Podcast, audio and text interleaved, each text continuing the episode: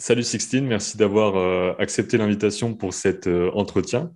Euh, J'avais déjà entendu parler un petit peu de ton travail, je crois que c'est en 2018 que tu as sorti le, court-métrage Thermostasis dont j'ai parlé dans, le mail. Je me souviens qu'il m'avait marqué sur le, sur le moment, c'était un de ceux que j'avais préféré dans la sélection. On peut faire peut-être un petit tour de, ton parcours? Parce que je sais que tu as fait l'école des Gobelins, mais est-ce que tu.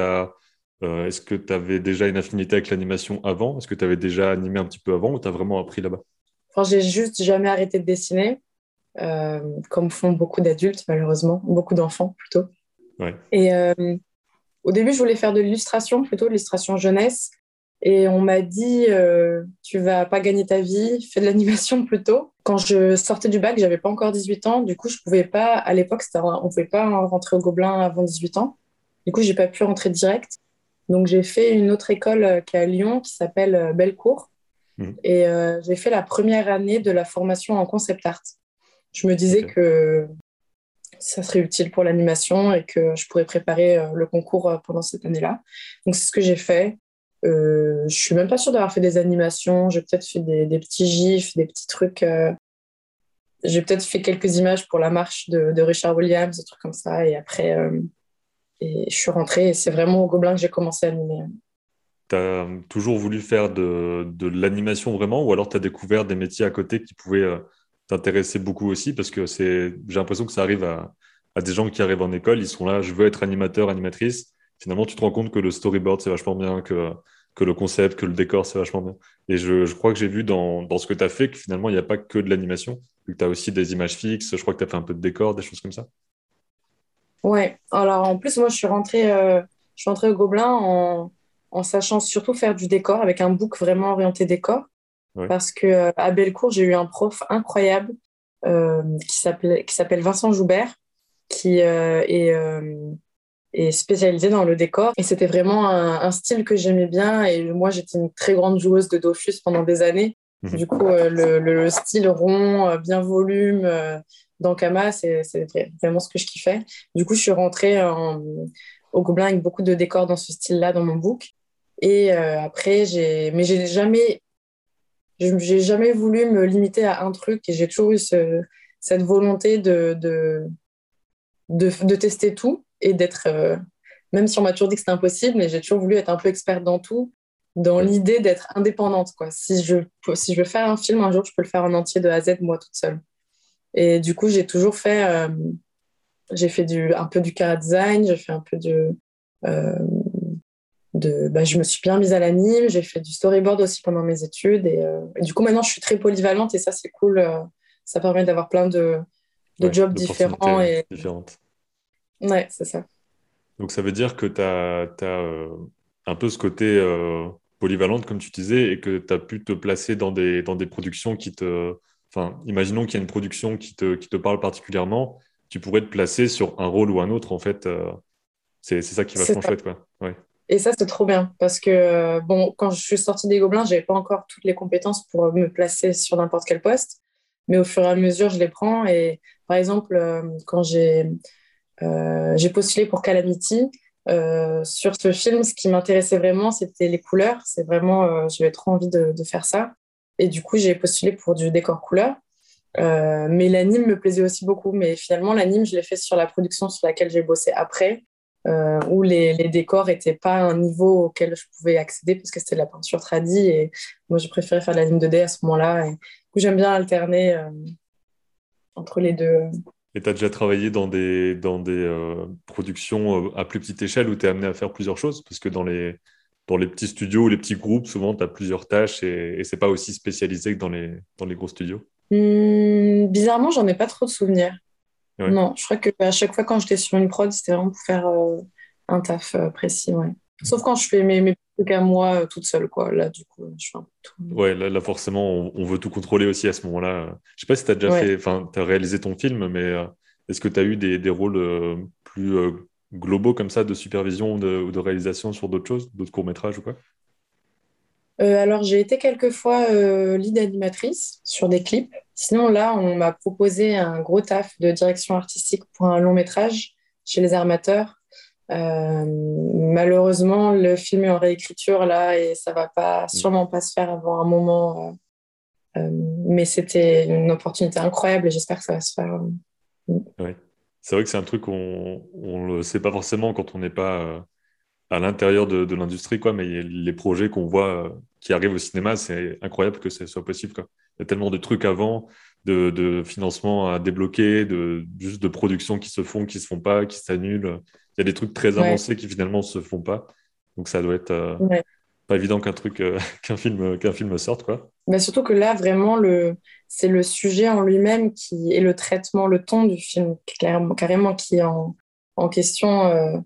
C'est un film qui parle de, libération animale et c'est un sujet euh, euh, bah, un peu politique et qui veut être diffusé pour les jeunes, sauf que euh, bah, c'est difficile de trouver son audience précise dans les jeunes, surtout quand on parle d'un sujet qui est un peu difficile et où on a envie d'être honnête et un peu, voire un peu brutal. Quoi.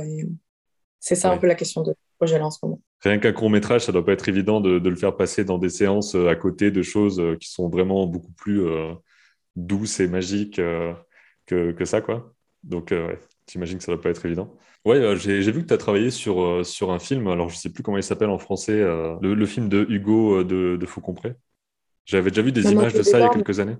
Voilà, c'est ça. Comment ça s'est passé cette, cette prod-là? J'avais vu des images il y a quelques années, je crois quand c'était en train d'être produit, il y avait une sorte de trailer qui était sorti, je crois. Oui, c'était un pilote, euh, un pilote pour avoir des financements. Bah écoute, c'était une prod incroyable. Moi, j'ai vraiment trop aimé. J'ai fait la première semaine, euh, les deux premières semaines, je crois, à Valence, parce que c'est là-bas que se faisait la prod surtout. Et les décors qui étaient en tradi à la gouache se faisaient à Lyon. Et du coup, moi, je suis allée rencontrer l'équipe à Valence. Et après, j'ai continué en bossant à distance depuis Paris. Euh, parce que moi, j'ai un peu toute ma vie bah, tous mes amis, euh, ma vie associative aussi qui est, qui est à Paris, qui est assez active. Du coup, c'est un peu difficile pour moi de partir. Mm. Et, euh, et, après, j'étais venue faire les deux dernières semaines de prod aussi à Valence. et j'avais vraiment bien aimé. C'est une ville super mignonne et, j'adore la montagne, donc c'était parfait.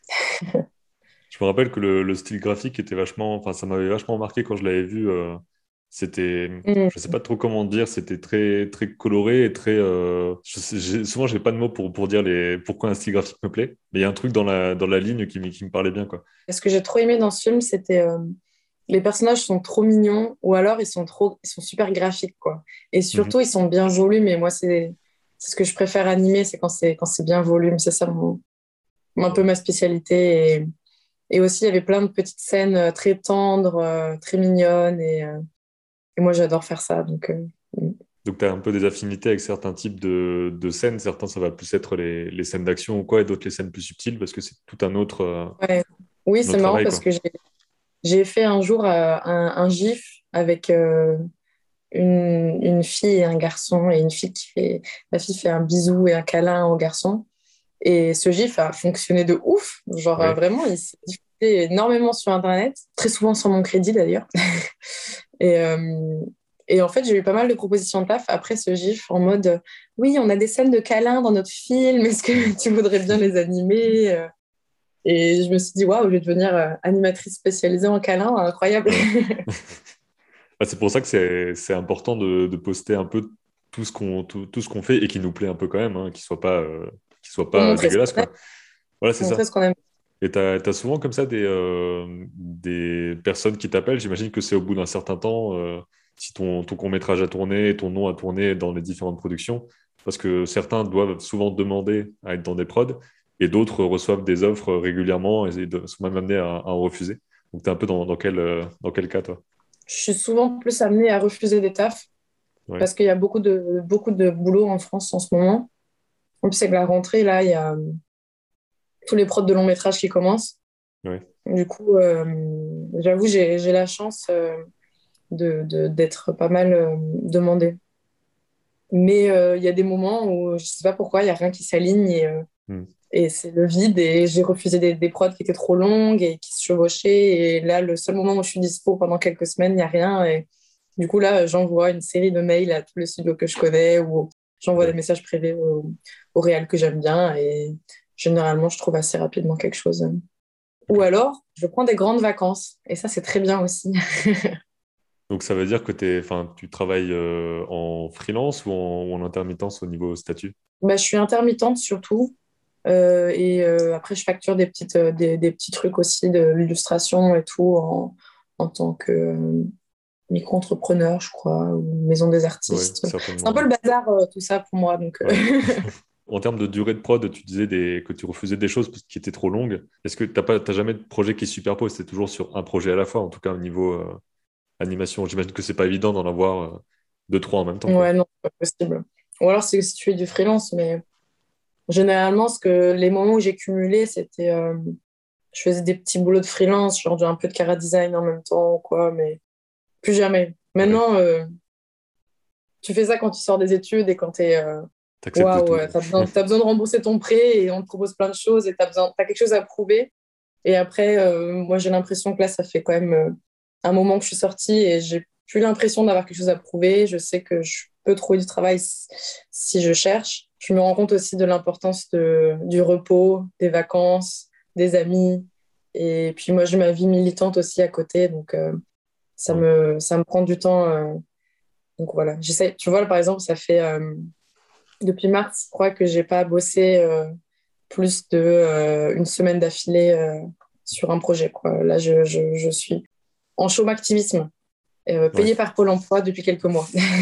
ok, parce que c'est ce qui est le, le mieux quelque part aussi de, de voir selon les, les, les, choses du moment et de pouvoir justement se permettre de, de se dire ben là non, je me, je me, consacre à tel truc et tout. Je sais que de mon côté, c'est plus par rapport au côté entrepreneurial avec la. Enfin, je ne sais pas si tu sais, mais j'ai, je fais une application pour l'iPad qui s'appelle Calipeg pour faire du dessin animé.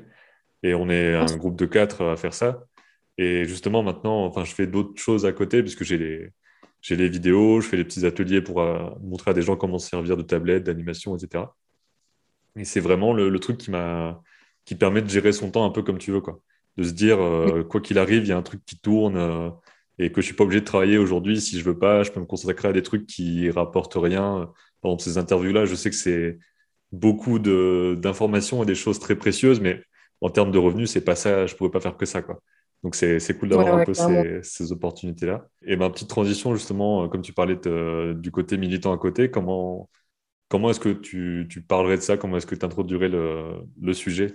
Qu'est-ce qui t'a fait euh, te faire mettre à l'action euh, sur telle ou telle cause qui, te, qui te parle quoi? Hmm, je pense que j'ai toujours été euh, un peu euh, sensibilisée à ça, enfin sensible plutôt, parce que je viens pas d'une famille où forcément on parle beaucoup d'écologie, mais je pense que ça m'a toujours touchée quand j'en ai entendu parler à l'école et tout. Et en grandissant, je me suis rendu compte que les petits gestes, euh, ça ne suffisait pas pour moi. Et j'ai commencé à me politiser un peu avec les, les, élections présidentielles. J'étais au Gobelin. À ce moment-là Ouais, c'est ça. Il y a eu une nuit debout. Pour moi, c'était vraiment le. Je plongeais dans tout ça, j'y connaissais rien du tout et, et ça a résonné en moi. Quoi. Euh, en 2017, j'ai fait un, camp climat. Euh, c'est une sorte de colonie de vacances pour adultes qui ont envie de, de devenir militants, de devenir activistes. Et j'ai découvert là tout un milieu incroyable euh, où on apprend à faire des blocages, des occupations, à organiser des mobilisations énormes. Enfin, vraiment euh, incroyable et, euh, et euh, ça m'a ouvert tout un nouveau truc. Et je me suis dit, par exemple, à la fin des Gobelins, je me suis dit, je ne peux pas faire un, film de fin d'études qui n'aborde pas ce sujet. Pour moi, c'était central, l'écologie. Et, et, heureusement, j'ai trouvé trois, trois copines incroyables qui ont bien voulu se lancer avec moi dans, dans le projet de Thermostasis, du coup, qui est un film de cinq minutes qui parle de, ce, sentiment d'impuissance face euh, au dérèglement climatique. Mais même après ça, je me sentais toujours, euh, bah, j'avais l'impression de ne pas faire assez. Et c'est pour ça que, que, malgré le fait d'essayer dans ma vie d'artiste de, faire des choses engagées, euh, je, je, me sens quand même obligée, à mon regard, quoi, d'avoir une vie d'activiste aussi à côté. Et vu que ton court-métrage parlait de ça, je me suis demandé si c'était euh, juste avant ou alors si tu avais fait ce court-métrage-là, que l'idée était peut-être venue de quelqu'un d'autre et qu'ensuite tu avais, euh, commencé ça. Donc c'est vraiment après ce que tu as appris et ce que tu as commencé à, faire, tu as eu cette idée-là et tu as pris des gens euh, qui, étaient, qui étaient OK pour faire ça. C'est vrai que le, travail d'équipe, on, on, en avait parlé un petit peu dans une vidéo justement sur les, les études. Il y avait quatre personnes de différentes écoles et il y avait Clémence qui est à Gobelin qui expliquait que tu pouvais très bien avoir une équipe où il n'y a que deux personnes sur cinq qui ont envie de faire le truc. et que finalement, mm. ça se passe mal et tout. Donc toi, tu as réussi à avoir une, bonne cohésion de, du groupe pour faire ça, quoi. C'est cool.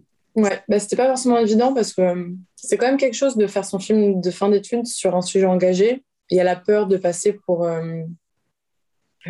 pour quelqu'un un peu qui veut trop mettre en avant ses convictions et de faire quelque chose trop engagé qui du coup sera un peu clivant.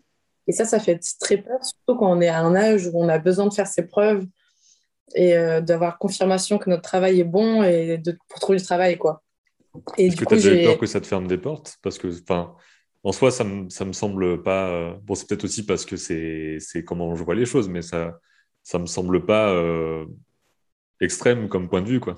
Je vois, je vois pas pourquoi ça, ça pose des problèmes. Mais... Dans notre milieu, surtout dans notre milieu en fait, moi, j'ai jamais eu cette peur trop. Je crois que j'ai toujours assumé vraiment. Et ça a toujours été tellement nécessaire pour moi que d'aborder ce sujet que j'ai pas eu trop peur. Mais c'était les, les, les, personnes de ma classe qui, certaines personnes avaient un peu peur. Et c'est pour ça que j'ai eu un peu de mal au début à, à trouver une équipe. Et finalement, euh, avec ces, ces, trois copines, euh, Maya, Mylène et Marion, on a, on, a, on s'est entendu sur le fait qu'on avait envie de parler de ce sujet-là toutes les trois, euh, toutes les quatre.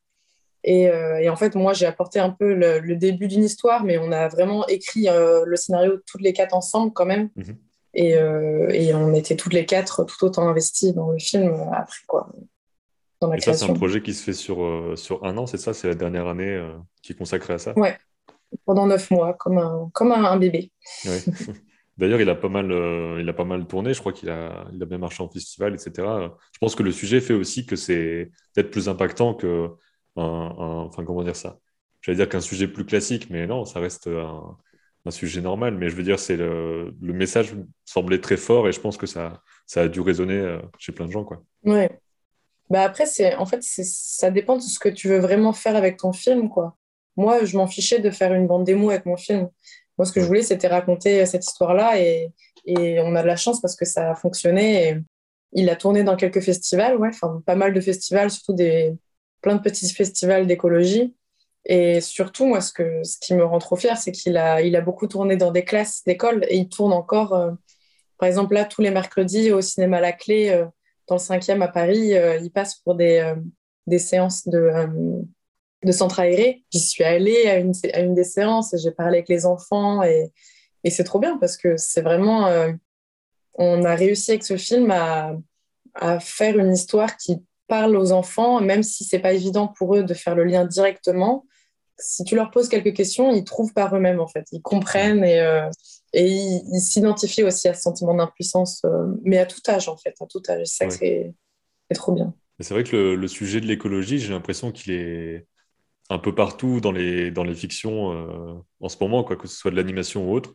Mais j'ai l'impression qu'il y a des tonnes de, de films d'animation pour les, pour les plus jeunes qui sont, bon, c'est pas forcément des choses très poussées, mais qui vont parler de cet aspect-là, mm. quoi. Qui vont parler du côté, euh, il y a euh, le truc classique de euh, Avatar où hop, ils viennent, ils, coupent les arbres et puis on peut plus avoir notre, notre lieu de vie, tout ça. C'est des trucs qui sont là un peu depuis toujours, mais maintenant on se rend compte que c'est. On, on, voit que les, les choses nous arrivent en fait. Je pense que c'est ça la différence peut-être avec notre génération et l'ancienne. Je pense qu'on a le même âge, 25 ans à peu près, quoi. Et donc, c'est qu'on on voit les trucs qu'on nous a dit ça va arriver, ça va arriver. Parce que nos parents aussi, on leur a dit ça va arriver. Euh, le fait que ça va être déréglé, va faire plus chaud, les espèces vont disparaître, tout ça. Mais ils ne le voyaient pas forcément autant. Et maintenant, surtout dès qu'il se passe un truc, nous on le voit en direct partout. On voit euh, les, régions qui brûlent directement, les, ouragans directement, les, inondations directement. Et c'est un truc assez fou, quoi. C'est dingue parce que tu vois, hier, j'étais euh, hier, j'étais en procès euh, pour avoir fait une action sur le tarmac de et, euh, et, ce que j'ai dit devant les juges, j'ai préparé une prise de parole, on a tous les prévenus, on a, on a pris la parole à un moment. Mhm. Et dans mon discours, en gros, je disais, en fait, je me suis, en écrivant, je me suis souvenu d'une vidéo que j'avais vue quand j'étais au collège, quand j'avais genre 13 ans. Et c'était la vidéo d'un discours d'une petite fille à l'ONU qui avait 12 ans et c'était en 92. Et en fait, cette petite fille, elle dit, mais presque mot pour mot la même chose. Enfin, c'est plutôt. C'est Greta Thunberg qui dit presque mot pour mot la même chose que cette petite fille 27 ans après. Et, euh, et qui aussi, à l'ONU, euh, devant un parterre de dirigeants, euh, utilisent les mêmes, presque les mêmes mots pour dire aux adultes vous, dites que vous nous aimez, mais, mais vous faites rien, quoi. Et, Donc, il s'est passé 30 ans entre temps. Après, bon, il y a certainement des choses qui ont, qui ont été faites un petit peu. Il y a forcément eu des, des trucs qui, qui, se sont passés, mais clairement pas, bah, clairement pas assez. Concrètement, en, en termes de, de, chiffres, en termes d'émissions de gaz à effet de serre, ouais, ouais. ça fait qu'augmenter. Et c'est ça, malheureusement, la seule chose qu'on peut, qui va vraiment maîtriser le réchauffement de la planète. Quoi. Ouais, ouais. Bah, mais bon, je ne peux pas casser l'ambiance. Hein. non, mais après, c'est, c'est, c'est, euh, ça fait partie un peu du, du, truc aussi, quoi, parce que si, si, on peut juste résumer un petit peu, en gros, tu as été avec, euh, avec euh, ton, je ne sais même pas comment on appelle ça, une association, un collectif, en gros, avec les, le groupe. Un mouvement citoyen. ouais, ok. Mais j'ai, pas tous les termes. c'est une grosse asso nationale où on a plein de, de, collectifs dans plein de villes. Et en gros, le 3 octobre 2020, euh, euh, on était 2000 partout en France à se rendre dans 18 aéroports. Euh, et à Paris, on était 300 à peu près à se rendre à l'aéroport de Roissy et à être rentrés de façon illégale et, et, un peu en, en soum-soum sur le tarmac de, sur le, tarmac au niveau du parking des aéroports, des, avions. L'idée, surtout à Roissy, c'était d'appeler à la réduction du trafic aérien, parce que c'est un secteur qui, participe, je crois que c'est à peu près 30% des émissions de gaz à effet de serre de la France. Donc, c'est un des plus, les transports, c'est le plus gros secteur émetteur en gaz à effet de serre en France. Et si on ne réduit pas les émissions de ce secteur-là, pour atteindre la neutralité carbone, qui est l'objectif de l'accord de Paris, pour garder un réchauffement vivable. Euh, si on ne le fait pas, en gros, cet effort de réduction, on va devoir le faire sur d'autres secteurs. Et genre, mhm. est-ce qu'on a envie de réduire les émissions de gaz à effet de serre du secteur de l'alimentation? Genre, quelle catastrophe Est-ce qu'on va devoir arrêter de se chauffer? Est-ce qu'on va devoir arrêter de se vêtir? Enfin, c'est, c'est hyper compliqué. C'est ce qui est essentiel ou non. Euh, c'est ça. Et l'avion, bah, c'est loin d'être essentiel parce que c'est euh, utilisé par 10% euh, de la, Enfin, il y a 90% de la planète qui n'a jamais pris l'avion et qui le prendra sûrement jamais. Et bref, du coup, on est allé à l'aéroport de Roissy pour, euh, pour appeler à, la réduction de, de ça, de, de l'aviation, du trafic aérien. Et à Roissy particulièrement parce qu'il y, y avait un projet de, de création d'un nouveau terminal, le terminal 4. Et ce terminal, ça, serait, ça rapporterait l'équivalent du trafic aérien d'Orly à Roissy. Donc c'est un truc euh, complètement dingue qui, qui, nous emmène bien, bien, bien loin hein, de tous les objectifs euh, climat euh, qu'on a essayé de prendre ces dernières années. Quoi. Et ce, ce projet-là, de ce que j'ai vu dans, dans, quelques articles, finalement, n'a pas, pas abouti. Donc, il n'y a pas de, de terminal qui est prévu. J'imagine que ça, c'était un ensemble de, choses qui ont fait que ben, ça ne se faisait pas. Quoi. Bah, ce qui est drôle, c'est que clairement, c'est multicausal. Tu la, crise du Covid qui a, fait euh, mettre en crise le, secteur aérien, qui a dû être euh, renfloué de, dizaines de milliards d'euros. Enfin, c'est incroyable tout ce qui a été dépensé pour euh, maintenir à flot une, industrie qui va bientôt s'effondrer parce que bah, de toute manière, on ne va plus pouvoir faire des avions si ça continue. Donc, il y a ça. il y a la, lutte historique de, tous les riverains de l'aéroport depuis les années 80 et il y a euh, bah, le, mouvement climat euh, et les, actions qu'on a fait dernièrement. Donc, il y a Extinction Rébellion, euh, Alternativa, Greenpeace, Non OT4. Enfin, c'est plein de collectifs. Et, mais ce qui est drôle, c'est que quand, quand le, le, projet a été, a été annulé, ils ont, ils ont réutilisé nos mots à nous, en fait, pour, pour justifier l'annulation de ce projet. Ils ont dit que c'était obsolète et que ça ne marchait pas dans un monde euh, où on veut euh, tenir des objectifs climat. Alors que, bon, on sait que c'est aussi en raison de la crise euh, économique, quoi. Mais, mais au moins, on nous donne raison et, et du coup, c'est quand même quelque chose de très, très fort, quoi. Ouais, carrément. Et c'est ça qui est du coup complexe et ben, qui est vachement aussi courageux, c'est de prendre ces risques-là. Je sais que je, je pense que j'oserais pas faire ce genre de, de choses euh, de mon côté, mais c'est d'aller vraiment euh, faire des actions où c'est illégal, mais où ça reste. Euh, le, principe, c'est que ce soit non violent et tout dans la, la lignée des, des actions depuis des dizaines d'années, quoi. Et, et qu'il y ait, qu'il y ait du, du risque, notamment judiciaire, quoi. Enfin, pénal.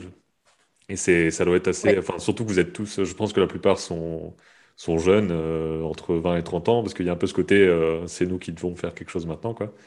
Et tu as dû rencontrer aussi plein de gens qui sont, qui sont vraiment ben, à fond dedans, quoi, et qui ont, et qui ont peut-être, qui t'ont peut-être motivé, inspiré sur plein de choses.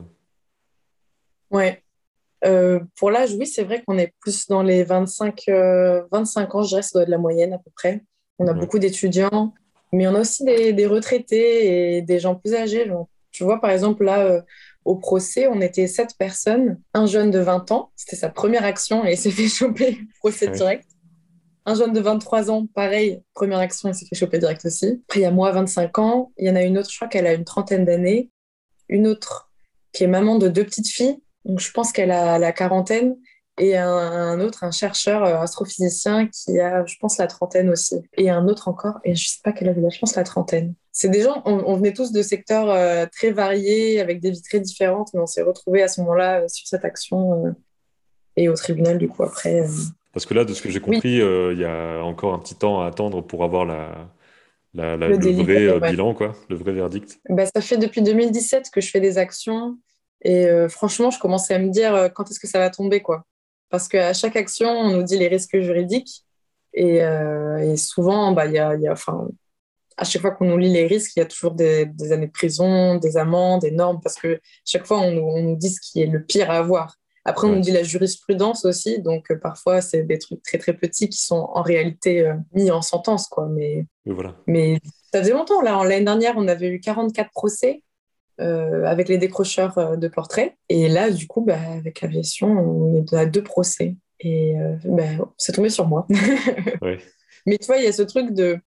on peut risquer peut-être d'aller en prison quelques mois, peut-être d'avoir des grosses amendes, mais quand tu penses à ce que l'humanité risque, elle, complètement, genre, enfin, la, sur la balance, clairement, euh, les risques, tu les prends, en fait. Mhm. Et euh, enfin, moi, en tout cas, j'ai, pas j'ai pas d'enfants à charge, j'ai pas de, tu vois, j'ai, pas, euh, c'est pas grave, c'est pas la fin du monde si je vais en prison quelques mois. du coup, je peux, enfin, j'ai pas envie d'y aller, hein. bien sûr. mais, mais tu vois, je pense que c'est important quand même que qu'il y ait des gens qui prennent ces risques-là et surtout qu'on on, est dans des positions privilégiées où on peut se permettre de prendre ces risques-là, où on n'est pas. Euh, il y a plein de personnes qui, si elles se frottent au service, euh, à la justice, genre, tu sais qu'elles vont prendre cher, quoi, juste par, euh, par leur niveau social, par le, le, par d'où ils viennent, leur niveau d'éducation et tout, tu sais qu'ils vont prendre cher.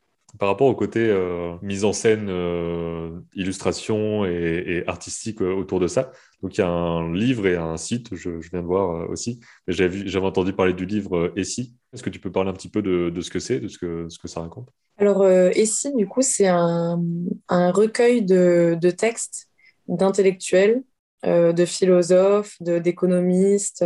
chaque texte parle d'un sujet et chaque texte est illustré par euh, un ou une artiste. Et donc, ça aborde un peu tous les secteurs de la vie, tous les, secteurs de l'économie, de la vie.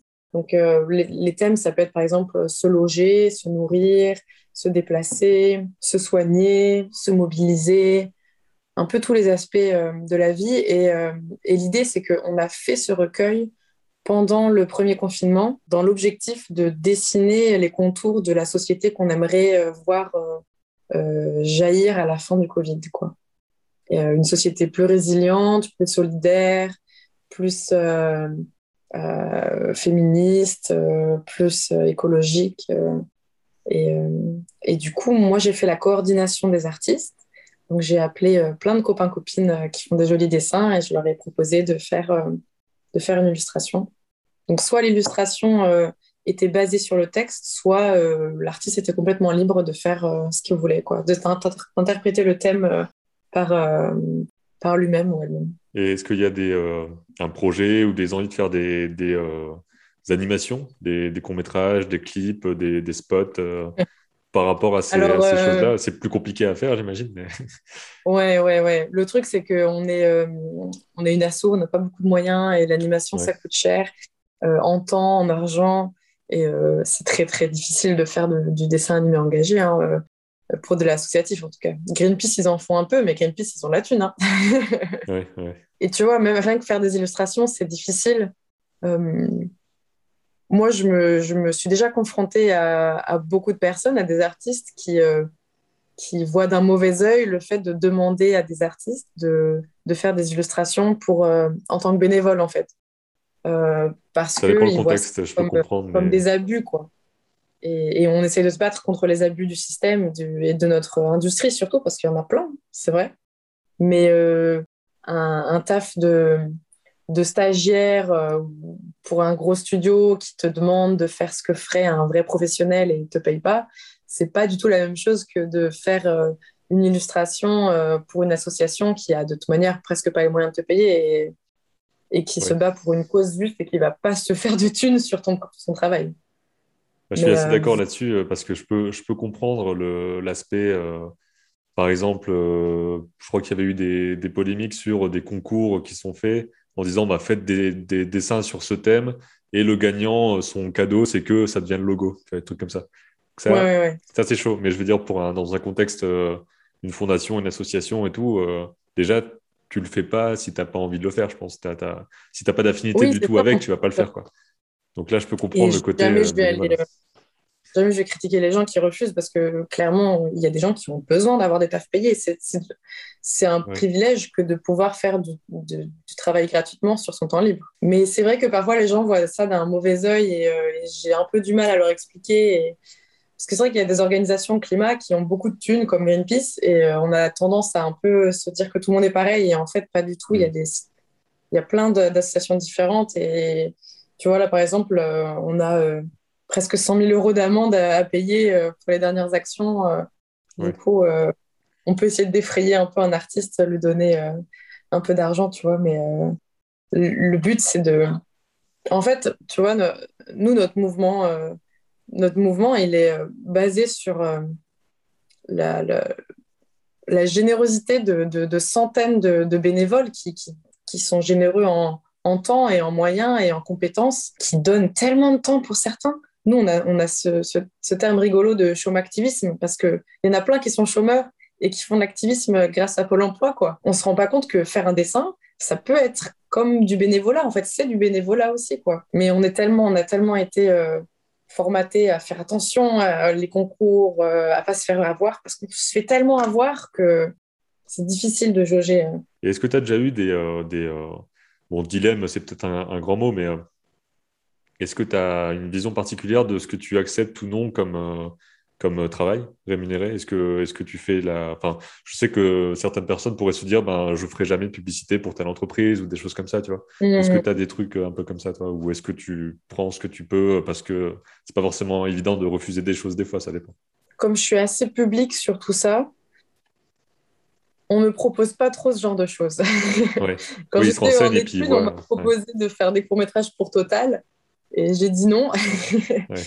Mais là, tu vois, euh, on me propose euh, souvent des projets engagés. Euh, donc ça, c'est trop bien. les gens maintenant m'ont identifié dans ce truc-là et du coup, j'ai des propositions pour des, des tafs, ouais, pour des assos, pour, pour des projets qui parlent d'écologie, de, de, libération animale. De, mhm. Et du coup, c'est trop bien. Après, ça continue quand même à tomber parfois des petits trucs. Euh, par exemple, récemment, j'ai fait un taf pour, euh, pour Apple. Et j'avoue, j'ai un peu honte. Ah Mais il y a des moments où euh, tu as besoin d'avoir. tu sais, j'étais en plein milieu de mes mois de, de, chômage et je me suis dit, bon, ça, c'est très court. c'est de l'animation, c'est ce que j'aime bien faire. C'est à l'air joli. bon, c'est pour Apple, mais. C'était quoi Tu en as un peu besoin. C'est pas encore sorti. Ah, c'est une petite pub euh, pour euh, les livres audio euh, d'Apple. Je me suis pas forcément. Bon, après, je fais pas des, des, des boulots de commande ou quoi. C'est ça aussi, quelque part, un avantage que j'ai. Mais je me suis jamais trop posé la question de est-ce que je ferais, si on me demandait une illustration pour tel truc, tel truc. c'est pas évident, quoi. Je peux, je peux comprendre l'aspect, des fois, vouloir être clean partout. Je sais qu'il y a un peu ce truc-là, dès que tu commences à dire, bah voilà, moi, je je euh, fais euh, telle chose dans ma vie par rapport à telle cause, à ce moment-là, on va considérer qu'il faut que tu sois parfait dessus. Et que, ah mmh. tiens, tu, tu fais ce truc-là, bah, tu es, peut-être un peu euh, pas à ce que tu dis et tout. on s'en prend tout le temps quand on est activiste. Hein, genre, tu as un iPhone. là, en ce moment, je travaille sur un iPad, tu vois. Donc, bon, enfin, il y a tellement de choses. Mais après, on est dans un système et, et on, est, on est victime et coupable à la fois. Et c'est c'est obligé en fait. Parce, ou alors on va vivre euh, dans le Larzac et on, et on vit dans une cabane et, et, euh, on est indépendant, tu vois. Et, et c'est trop. Franchement, je respecte euh, incroyablement les gens qui font ça. Genre bah, Xavier, il, Xavier Ramonet, lui, il, a, il essaye d'aller vers ça et c'est trop bien. Mais moi, c'est pas, pas mon truc, quoi. Par exemple, je, je pense qu'il y en a plein qui sont justement dans une démarche plus personnelle, on va dire, de, de, de soit faire des choses plus euh, saine, euh, etc., euh, sur tous les aspects, et d'autres qui vont plus être comme toi dans le dans l'action globale, quoi, de se dire, moi j'agis sur le côté, il faut que les lois changent et tout, il faut que les deux existent quoi, pour, pour que ça fonctionne. Oui, en fait, ça, ça... c'est vraiment ce dont chacun a besoin et, en fonction... et comment tu vas répondre aux... aux émotions que tu traverses au quotidien. Et je sais que moi, j'ai euh, bah, je traversais plein d'émotions négatives euh, à l'époque où je faisais que des, que des gestes quotidiens et où je me centrais que sur euh, faire changer les mentalités. Parce que ça me j'étais tellement révoltée et je me sentais tellement impuissante que j'essayais de convaincre tout le monde autour de moi de, de bouger et de faire aussi des petits gestes. Et, et en fait c'est impossible parce que les gens ils sont pas tous euh, ils n'ont pas tous les mêmes craintes, ils n'ont pas tous la même volonté. Et, en fait, au bout d'un moment, je me suis dit, mais je vais me mettre les gens à dos et je c'est pas ça que je veux en fait. Et c'est à partir du moment où je me suis mise à être activiste, à me centrer plus, à centrer vraiment mon énergie, à me battre contre un système global, contre des projets climaticides, à, négocier avec des chefs d'entreprise, avec de, multinationales, tu vois, sur des points vraiment concrets. Euh, et, beaucoup plus grand que nous, c'est là où je me suis dit ah mais en fait c'est pas parce que mon pote il mange de la viande que le monde va mal. C'est mhm. c'est pas à cause de ça seulement, un petit peu, mais pas que. Et, et ça soulage tellement de, de, de, décaler le problème ailleurs en fait que sur que nos proches, parce que notre entourage il a il est là aussi pour nous soutenir et euh, et on peut pas se permettre de s'en passer en fait. Ouais. Mais il y a des gens qui ne vont pas se mettre à dos leurs proches euh, parce que ils sont... ça ne les touche pas à ce point-là, le climat. Et du coup, bah, euh, ça leur suffit de faire les gestes du quotidien et ils vont pas. Enfin, voilà. Chacun vit le truc différemment et je, vais... je serai la dernière à critiquer les gens qui ne veulent pas s'engager à faire du militantisme. Quoi. Bah, c'est ça qui est aussi pas, pas évident, c'est de voir le, la... le truc énorme que c'est. Parce que là, on parlait de la, de la France avant, le côté, voilà, il faut que les émissions de carbone soient à tel niveau, à telle date, etc. Mais de ce que j'ai compris, après, bon, pareil, je sais pas euh, à quel point c'est vrai ou non ce que je vois, mais euh, la, la, France est finalement pas si euh, forte à ce niveau-là dans le, dans le monde. En termes d'émissions, je crois qu'on est pas mal. Quoi. Donc, y a des... Donc, bien sûr, il faut réduire des choses et, et, il, faut, il faut tendre vers ça, mais même si on tend vers ça, il y a tellement de pays qui sont beaucoup plus pollueurs et il va falloir changer des, des lois à l'international. Et tu vois un peu le, le la, la, partie globale, ça reste faisable, bien sûr, mais tu te rends compte du, truc énorme et qu'il faut vraiment que, des militants du monde entier se, se réunissent. J'imagine qu'il y a déjà des choses comme ça. Forcément, tout. Ceux qui militent pour ça euh, au Brésil ou ailleurs ou dans n'importe quel autre pays, j'imagine que forcément on se sent, euh, on se sent proche euh, parce que c'est les mêmes, les mêmes choses, les mêmes combats. Quoi. Ouais, ouais, ouais.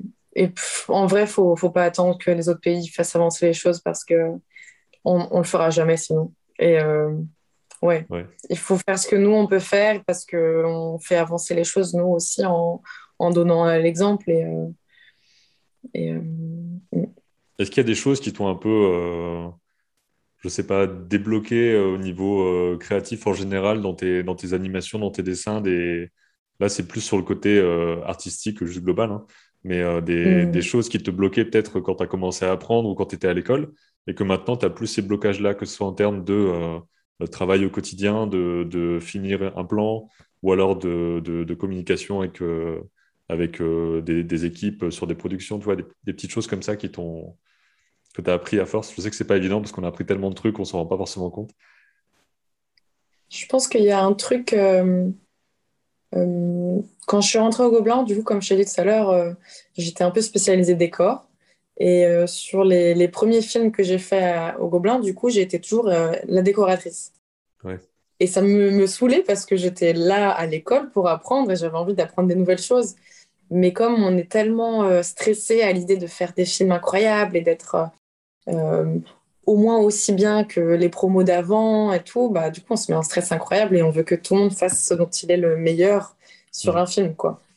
Et, euh, et, du coup, j'ai mis du temps à me sentir légitime à, faire d'autres choses. Et, euh, c'est en, bossant sur des prods et en étant appelée euh, sur d'autres jobs que, que ça que, que je me sentis légitime de faire ça. Enfin, c'est en sortant des Gobelins où je me suis sentie légitime à faire de l'animation, par exemple, euh, où je me suis dit que j'étais une animatrice correcte parce qu'on m'appelait sur des tafs sur ça. Mais quand j'étais en études, euh, je me sentais pas du tout animatrice. Surtout quand, quand je voyais le taf de, des gens de ma classe, qui, il y avait quelques personnes qui étaient incroyablement fortes. Quoi. Et du coup, euh, c'est dur de, de, se sentir à la hauteur. Quoi. Ouais, je comprends. Bah, D'ailleurs, je ne sais plus exactement avec qui on, on, disait ça, mais dans un autre entretien, il y avait ce côté. Euh, je, lui demandais si c'était euh, plus compliqué en sortant de l'école, en fait. Est-ce que ça faisait plus peur, les vraies productions et tout? Et puis elle m'avait dit que, euh, bah, en fait, c'était une sorte de libération parce que maintenant, tu es, légitime, comme tu dis. Tu es là, on te paye pour faire ton truc, on t'a choisi pour faire ce truc-là. Et finalement, tu es plus, es plus détente quoi, à ce niveau-là. Est-ce que tu as eu ce ressenti aussi?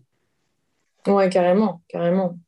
et puis, on donc déjà, tu es légitimé parce que oui, on t'appelle, on te paye, et en plus, tu es encadré, il y a plein de choses pour lesquelles tu n'as pas besoin de, de donner de, de l'énergie mentale. De...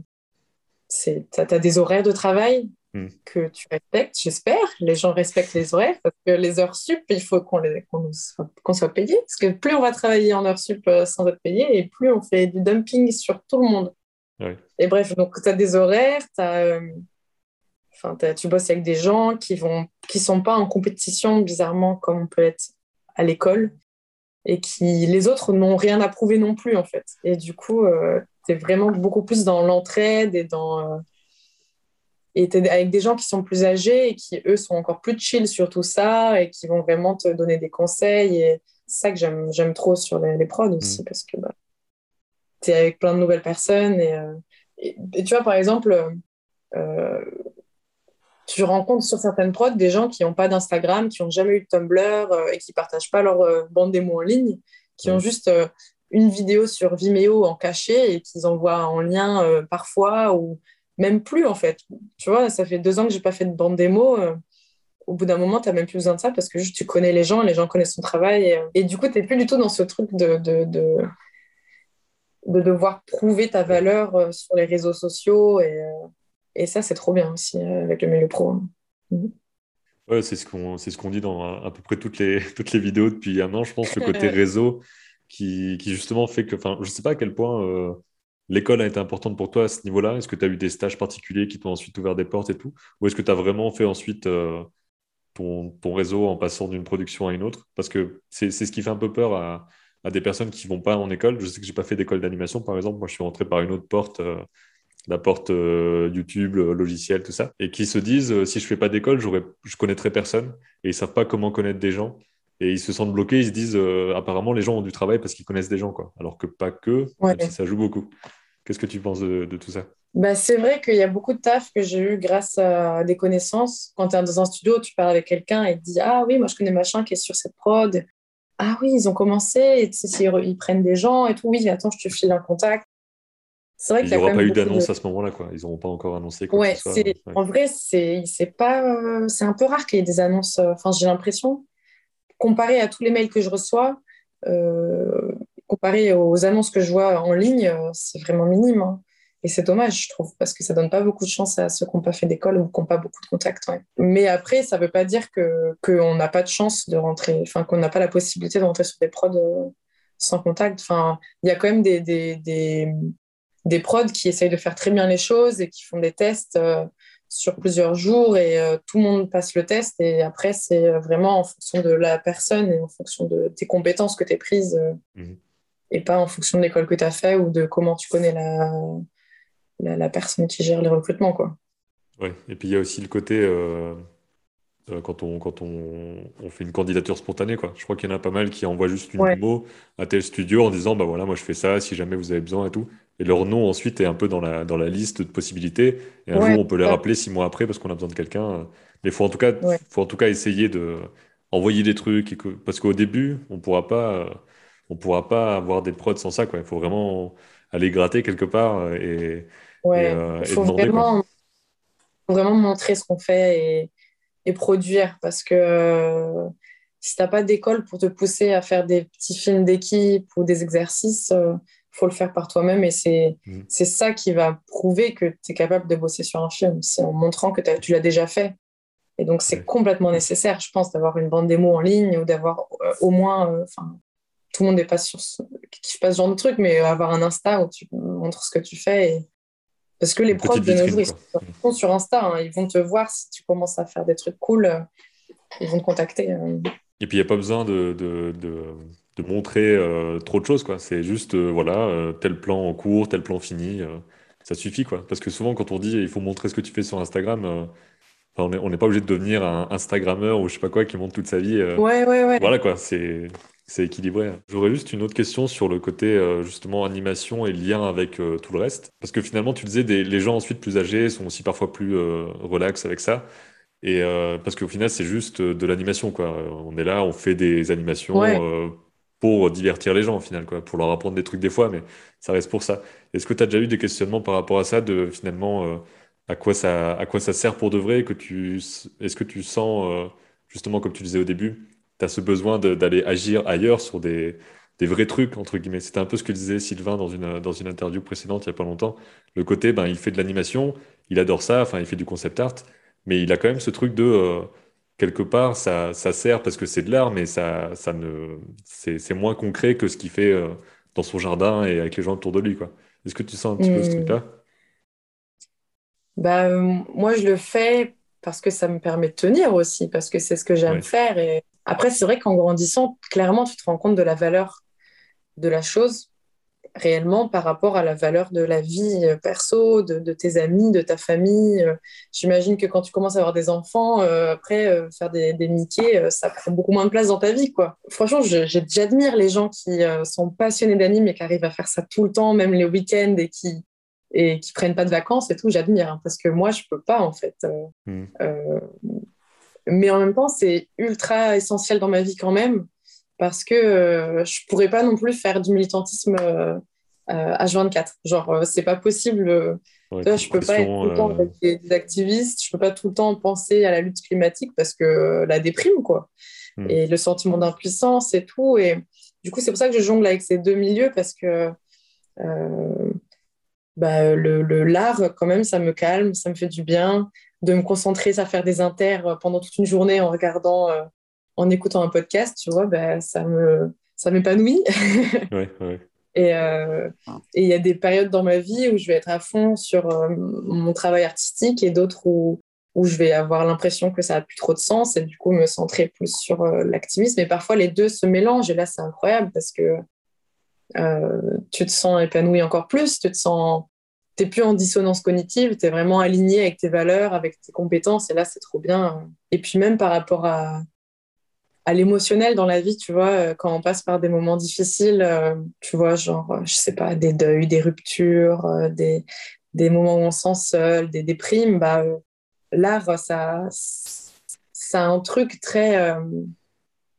le fait qu'on le fasse pour rien aussi, et juste pour la beauté de la chose, ça te nourrit en fait. Enfin, il y a quelque chose de qui, qui me calme moi et qui me que j'aime bien faire euh, dans les moments. Tu vois, quand je me sens seule, je me dis ben au moins ça c'est là pour moi et, et c'est peut-être parce que j'ai des émotions euh, fortes que j'arrive à encore plus le développer et, et euh, Ouais. ouais. je, suis, bah, je suis assez d'accord là-dessus. Je pense qu'il l'était aussi quand il, quand il parlait de ça. Il disait ça, ça reste important mais c'était juste le côté euh, est-ce que ça sert vraiment? Après, moi, je considère que ça, ça sert à soi déjà, parce qu'il y, y a, le côté, le...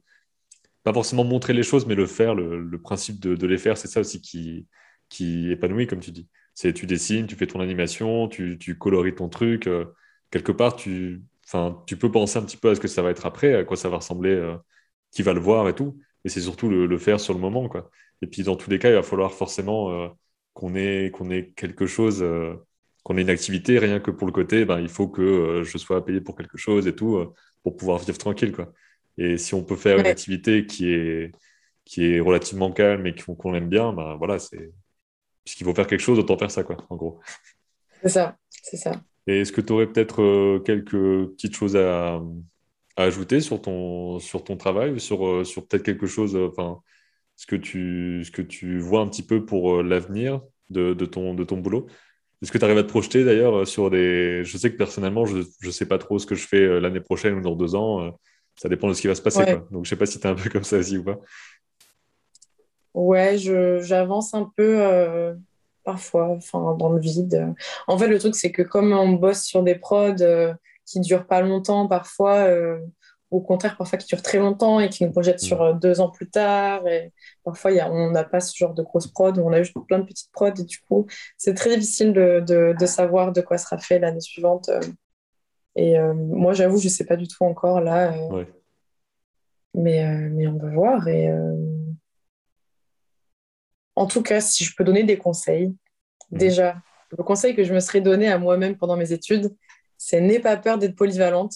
Parce qu'on m'a tellement dit, il faut que tu sois experte dans un domaine si tu veux pouvoir bosser, euh, être appelé, quoi. Et mais c'est pas vrai. Tu peux, être, tu peux être assez bon dans plein de domaines pour être appelé pour ça. Tu n'as pas besoin d'être expert incroyable dans un, dans un truc pour être appelé pour ça. Enfin, sur les prods, il y a plein de niveaux de difficulté sur des plans, par exemple en anime, ou même sur des décors, et on n'a pas forcément besoin d'avoir que des gens méga forts. On peut prendre des gens qui sont, euh, qui sont corrects, qui sont bons euh, et qui vont faire le taf, quoi. Donc, euh, on peut être polyvalent sans être expert. Euh, un autre conseil, peut-être, ce serait euh, bah, chill, hein. un peu se calmer parfois les, les, gens qui sont trop stressés et qui veulent faire plein d'heures sup et qui prennent tout le poids de la prod sur leurs épaules. faut pas, quoi. Ça reste un film au final. Voilà, on fait, des, on, fait on fait des dessins animés, les gars. Calmons-nous, quand même. Et surtout, il y a, y, a y a, des films, c'est à cause des prods que ça fonctionne pas. Enfin, c'est à cause de l'organisation, de, de, la thune et tout. C'est pas à nous de prendre cette responsabilité, de faire des heures sup, de bosser les samedis, les dimanches, de, se, de se ruiner la santé pour ça. Euh, je connais des gens qui ont fait des, des, des migraines ophtalmiques, euh, qui ont perdu la vue euh, un petit peu pendant quelques temps, ou qui ont eu des tendinites à répétition. Il mmh. faut faire attention, quoi le travail, euh, travail parfois, c'est pas la santé. faire ce qu'on aime. Faire ce qu'on aime et montrer ce qu'on aime faire. Très, très important, je pense. Ah ouais, pas se stresser sur euh, avoir un style aussi. Euh. ah ouais, ça, c'est un truc qu'on peut me poser des fois, ça. Parce qu'au début de la chaîne, les vidéos étaient très le dessin. Maintenant, c'est plus parti sur mm. l'anime et les discussions avec les gens du métier. Et il y, a ce truc tout le temps de comment je fais pour trouver mon style graphique et tout. Et moi, je leur dis le plus souvent, ben, dessine des trucs et tu vas avoir ta façon de dessiner forcément. quoi. Et en plus, même les, même les défauts que tu as vont devenir un peu ton style. Il ne faut pas chercher son style, j'ai l'impression. Euh, ou alors dire j'ai tel, j'ai un style comics, manga. En plus, c'est tellement large, euh, comics ou manga. Mais il y a un peu ce truc-là quand on est plus, j'allais dire plus jeune, mais je ne sais pas si c'est tous les débutants qui ont cette question-là ou si c'est les débutants jeunes. Ça a l'air d'être plus les jeunes, en fait, qui sont qui regardent tout le temps euh, tel type d'animation, tel type de, BD, et qui veulent absolument faire ça. Et en plus, ils sont à, ils sont à fondement, comme on disait avant. Euh, c'est un peu leur vie, le truc là. Ils veulent absolument devenir le meilleur artiste, machin. Ils se croient un peu dans un shonen, des fois, euh, ce que je peux comprendre. Hein, comme ça aussi avant. Mais voilà, au final, c'est pas si grave, quoi. C'est clair, c'est clair. Et puis ça va venir avec le temps. On dessine ce qu'on. Faut vraiment dessiner ce qu'on aime. Et pas se stresser à faire des trucs qu'on pense être ce qui fonctionne. Euh. Et aussi, il faut essayer de varier un peu ses sources d'inspiration parce que euh, juste s'inspirer de personnes qui, qui, existent, qui sont encore vivantes déjà, ça devrait être une chose qui nous inquiète. Il faut qu'on s'inspire de gens qui sont morts. Histoire que ça ait bien le temps de, de maturer tout. C'est ça, il faut qu'on ait la source des styles. Et, et euh, franchement, tu dessines du Klimt euh, ou du, du, du Schill, euh, franchement, euh, là, tu apprends le dessin, quoi, mais pas en, en, recopiant ce que fait un étudiant des Gobelins sur Instagram. Quoi. oui. Oui, c'est à chaque fois de déformer quelque chose qui est déjà déformé, stylisé. Euh. Il y a aussi le côté dessiné du réel qui peut, qui peut pas mal aider des fois, même si on ne doit pas non plus ah euh, devenir une machine de dessin d'observation. Si on n'aime pas trop ça, juste en faire, ça pourra déjà aider. Mais c'est un peu l'équilibre entre faire des trucs qui peuvent nous paraître un peu chiants des fois. Enfin, dessiner les choses qu'on voit, il y a des gens qui n'aiment pas ça. Quoi. Moi, moi j'aime bien, mais il y a des gens qui apprécient pas ça. Mais je pense qu'il faut quand même une petite dose de ça pour, euh, pour se construire. Quoi. C'est vrai que ça, c'est un truc aussi. ne euh, faut pas se stresser. Euh. Moi, j'ai jamais eu euh, un carnet où je faisais des dessins d'imagination dedans, bizarrement. Enfin, mm. je, l'ai fait un peu, mais je, je suis pas. Tu vois, il y, y a, des gens que j'admire tellement, ils ont un carnet et ils dessinent des personnages, ils dessinent des, des scénettes, des cara design et tout. Et tu dis, euh, je, pourrais acheter ce carnet tellement il est stylé, quoi. Ouais, c'est ça, et c'est de l'imagination, c'est du style et tout. Moi, mes carnets, c'est que de l'observation.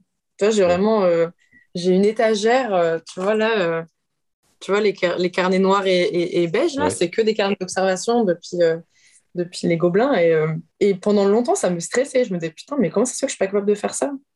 Et en fait, je me suis rendu compte que l'imagination, moi, je le faisais, mais de façon très construite sur Photoshop, avec une idée d'une illustration précise à faire. Et là, je construisais euh, mon dessin d'imagination autour de ça. Et pareil pour les cara design, euh, j'arrive à faire du cara design quand on me donne euh, le contexte, les, les personnages, leur personnalité et tout, et je construis le truc. Ça vient pas naturellement chez moi, tu vois, j'ai besoin de me poser vraiment. Et en fait, c'est pas grave faut pas se stresser pour ça, je pense. Euh. Et tu vois, quand on rentre euh, au Gobelin, euh, par exemple, dans toutes les écoles, j'imagine, il y a des gens qui se montrent nos carnets et on commence à stresser en mode enfin, Les autres sont trop forts et tout. Mais ouais, mais ouais, c'est fou. Mais il faut pas se stresser pour ça. Et l'observation, clairement, nécessaire. nécessaire. Mhm. Tout le temps, même quand on est en, même quand on arrête les études. Hein. Tu vois, là, on a avec des amis, on, fait on a un groupe de modèles vivants. Et parfois, c'est nous qui posons, parfois, on paye des modèles. Et, mais on le fait parce que on est tous pros, hein, mais on sent que c'est nécessaire quand même dans notre vie. Quoi. Oui, je pense que tu le vois quand tu n'as pas trop dessiné euh, de modèles vivants pendant un certain temps, tu peux être rouillé euh, relativement vite. Quoi. Donc il faut, il faut entraîner ça. Quoi. Et euh, j'aurais une, dernière question pour, euh, pour clôturer. Est-ce que tu as des, euh, des lectures, des documentaires ou autres qui que tu as beaucoup aimé ou qui t'ont appris des choses, que ce soit sur le côté artistique ou, ou le côté écologie et autres? Tu vois, des trucs qui t'ont marqué Sur le scénario, il y a le livre de Robert McKee qui est trop bien, Story. Mhm. alors moi, j'ai une, bibliothèque qui est un peu partagée entre les livres sur la, la, lutte écologique, non violente, la désobéissance civile. Donc là, il y a plein de livres super intéressants. Il y a euh, Jean-Marie Muller, plein de livres sur la désobéissance civile qui sont très bien. Qu'est-ce que j'ai d'autre? Bon, après Cyril Dion, mais c'est un peu la base. Ouais, il y a plein de choses euh, qu'il faut, faut aller regarder dans ça. Et sinon, pour l'animation, euh, moi, j'aime bien m'inspirer de BD. Donc, j'ai plein de BD de plein de personnes différentes. J'adore Manuel Fior. Sinon, des romans incroyables que j'ai lus il n'y a pas longtemps. Ça s'appelle Silo c'est de la science-fiction, aucun rapport avec l'anime ni le, militantisme. Mais c'est, moi, j'adore le post-apo et euh, c'est du post-apo euh, hyper bien écrit. C'est une trilogie de trois gros livres avec une, euh, une personnage, avec une femme forte en personnage principal et qui est très bien écrite malgré que ce soit écrit par un homme. Et vraiment, meilleur roman de ma life. Après les Barjavel, parce que Barjavel, c'est quand même très bien aussi. Bah, écoute, merci beaucoup pour, euh, pour, ton, pour ton temps et puis toute la, toute la discussion. C'est cool. Bah, trop bien. Merci.